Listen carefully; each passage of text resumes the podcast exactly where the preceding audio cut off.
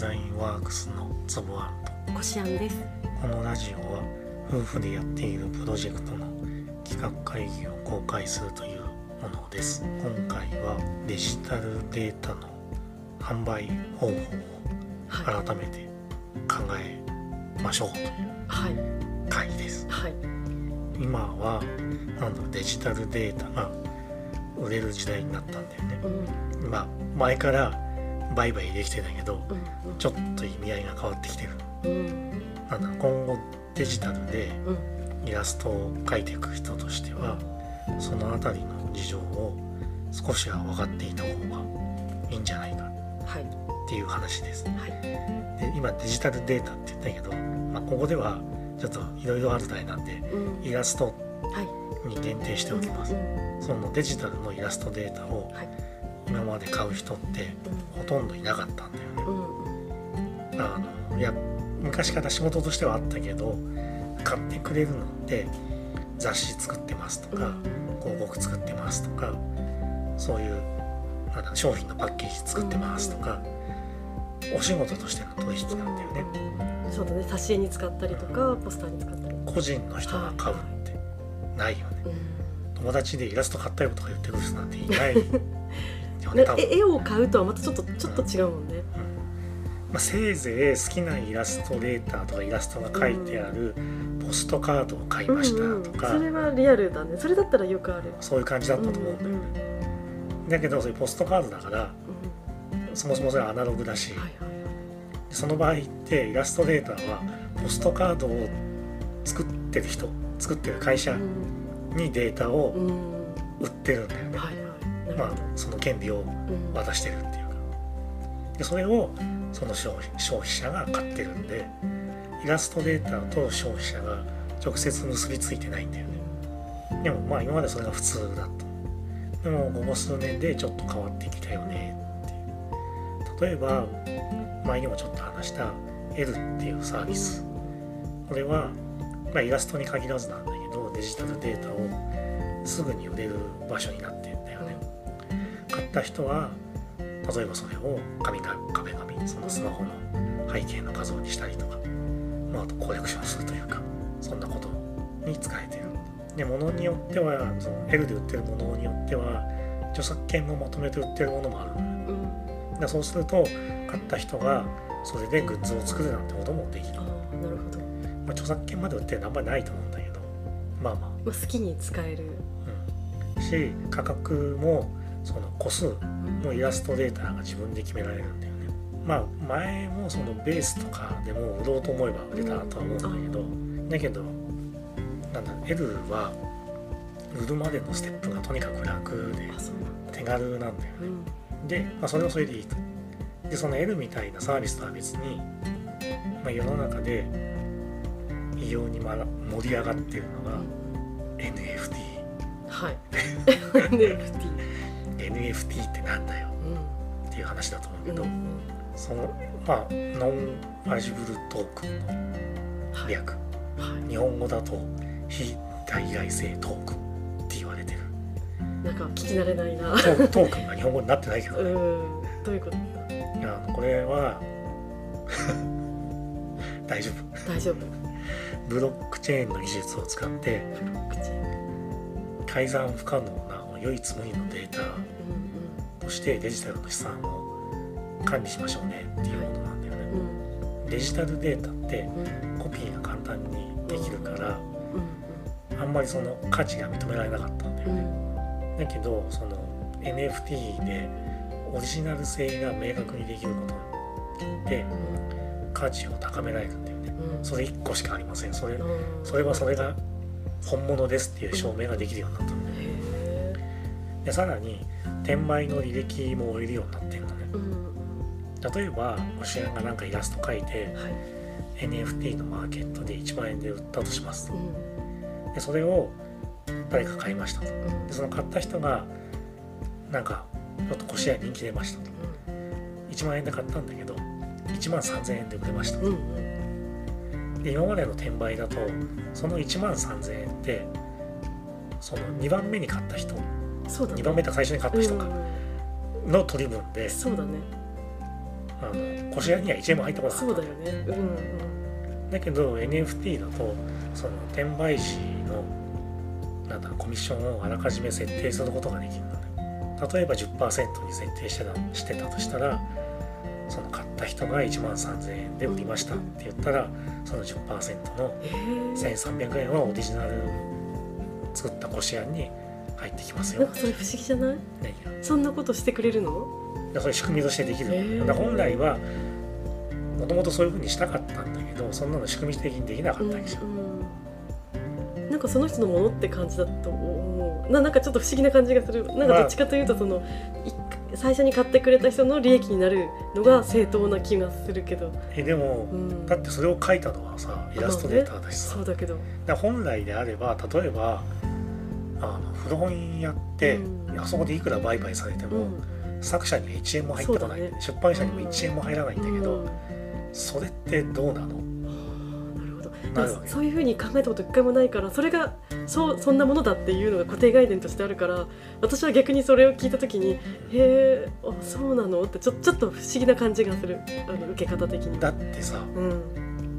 そうじゃあそれめちゃめちゃ人気ある小説家が100万部売りました。ん。100万部売ってる裏ではあの結構な数がブックオフとかに流れてそこのブックオフでなんか一冊100円とか200円とかであ、確かにあの第第二第二の商売がそこで成り立ってる。成り立っててでその買ってる人もうん。その人気小説家の小説が読みたくて買ってるわけだしまあね、だけどその例えば200円で売れたらうん。200円っていうのはまるまるその古本屋さんの売り上げになっちゃうんだよね。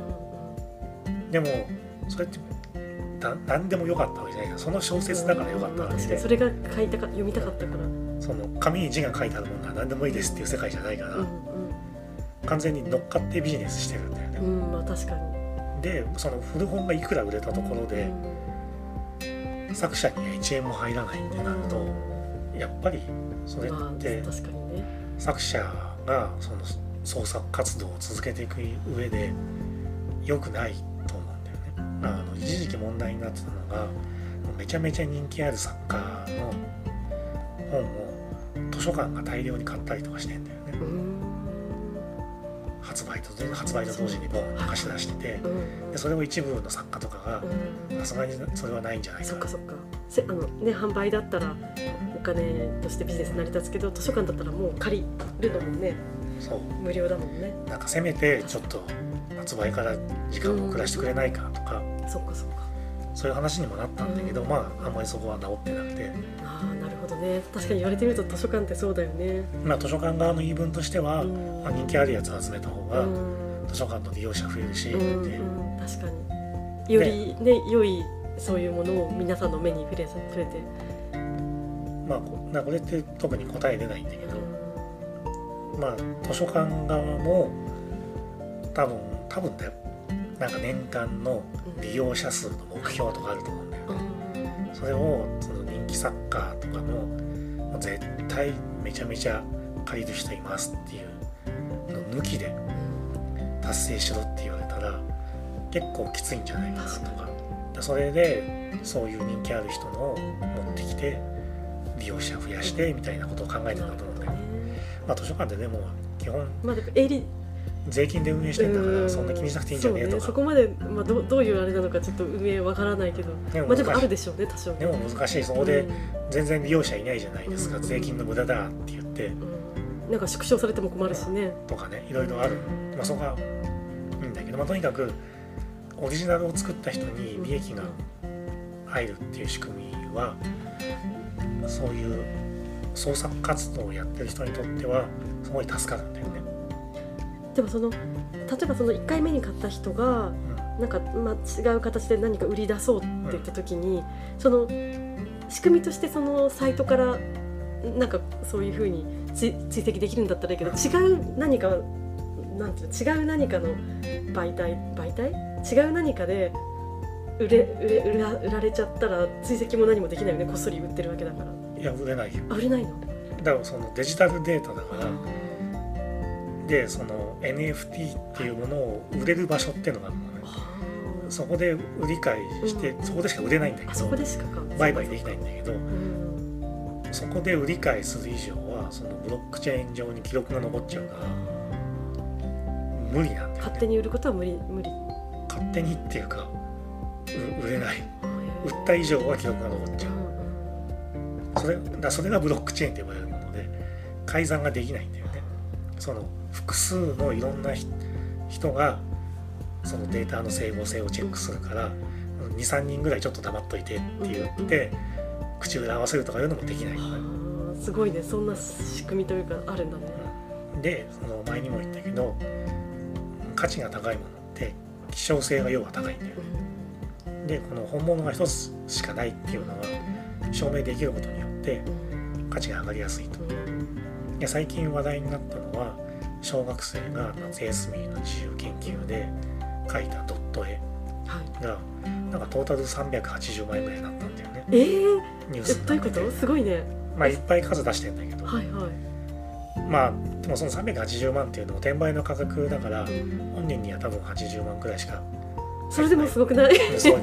えどういうこと？その自由研究？自由研究。研究で描いた作品が絵を描いて、はい、本人は一つ2000円とかで売ってたんだよね、はいはい、それもそういうサイトで？NFT マーケットで、はいはい、で2週間ぐらいはなんか全然一つも売れなくて、うん、えー、すごい。それなのに急にドカンって。で1個売れて、うん、でそのうちなんか、ね、なんか広がったのかな SNS インフルエンサーっていうか、はい、その300万人ぐらいフォロワー持ってる DJ かなんかが気に入って、うん、その人の絵を自分買って、うん、なんかアイコンとかに使ったんだよね、ツイッターだかなんだかで、僕これ買いましたいいでしょみたいな。おしゃれだ。ってでそしたらそのでないそれないそれってなって。えー、それでファンが。買い始めて。でもそこにあるのは個数決まってるわけだよね、で欲しいってなったら、ちょっと値が上がっちゃうわけだよね。買いたくても買えない、うん、でそれ売りたい人も出てくるから、その値段だったら売ってもいいよってなって。それもしその男の子があこんなに反響あったんだちょっと数増やそうかなと思って増やすこともできる。あと100とか200と増やしたいな。1日1個ずつぐらい増やしてるらし。いすごいね。なんかちょっとなんだろうある意味人生狂いそうだね。なんかこう価値観がなんかすごい小学生にしていろいろ変わりそう。初めの2000円でも大喜びだった。んだよ、ね、小学生2000円、まあ、そうだよね僕の映画、うん、その絵見てみたいな調べたら出てくるよね。出てくるよ。割とまあなんか意外とでもおしゃれじゃね。いやあの小学生の絵だよ小学生の絵なんだけど、うん、ちょっとモードなんかアバンギャルドななんか何かこう。なんかへ下手馬っていうかわざと書いてんじゃねえかな。えー、ちょっと後で調べてみる。でまあ別にねあの NFT のマーケットが盛り上がってるから、ここで売ろうぜっていう話ではないんだけど、まあ、こういう仕組みがあるっていうことを知っておくことが大切なんだよね。イラストレーターっていうとどうしても誰かに発注を受けて、発注内容に合わせて書くっていう方がなんかししなんだろうしっくりくる。発想になっちゃうんだけど、自分の書きたいものを書いて、それをマーケットに出せるっていう仕組みがあるっていうことを知っておくのが重要。ちょっと一昔前ならその、ね、デジタルデータじゃない時だったら画廊に売るとかそのそういうちょっとそういうね仕組みしかなかったけど今ってすごいね。でそれは割といろんな人が手軽に見られるようになってるから、うん、その前までその、ね、ギャギャラリー。とか行く人なんてさ、ごくごく限られた世界だったわけだけど。そうね。気軽に行けないしね。ちょちょっと足を運ぶにもすごいちょっと腰が重くなるよね。しかもギャラリーに置いてくんないしね。うん。だよねだよね。誰かの紹介とかでもないと、まあ当然ね NFT にもいろいろ問題あってこれから法律とかもちゃんと整備されていくとは思うんだけどなんだ例えば今の仕組みだと書いた本人じゃない人がマーケットに出すこともできちゃう。んだよねなるほど。なりすまし的な、う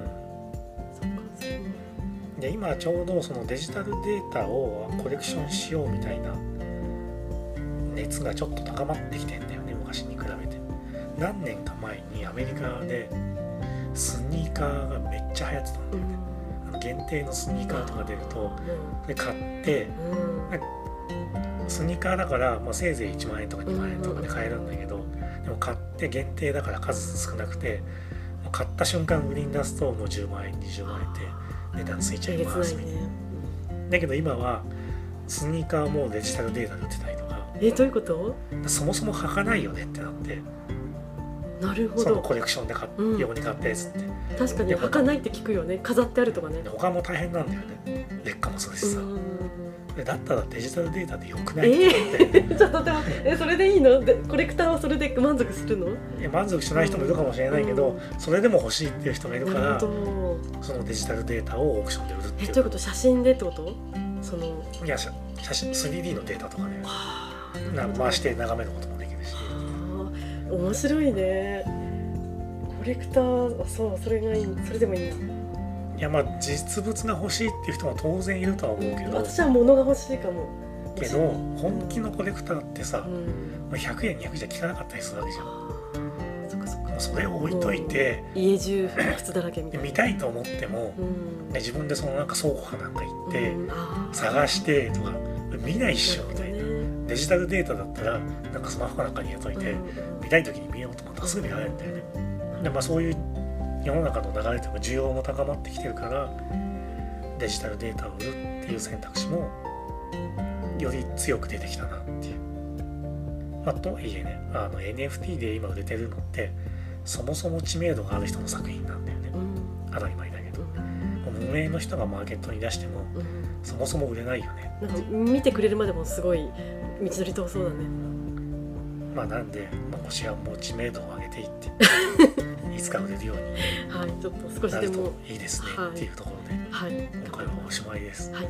ありがとうございました。ありがとうございました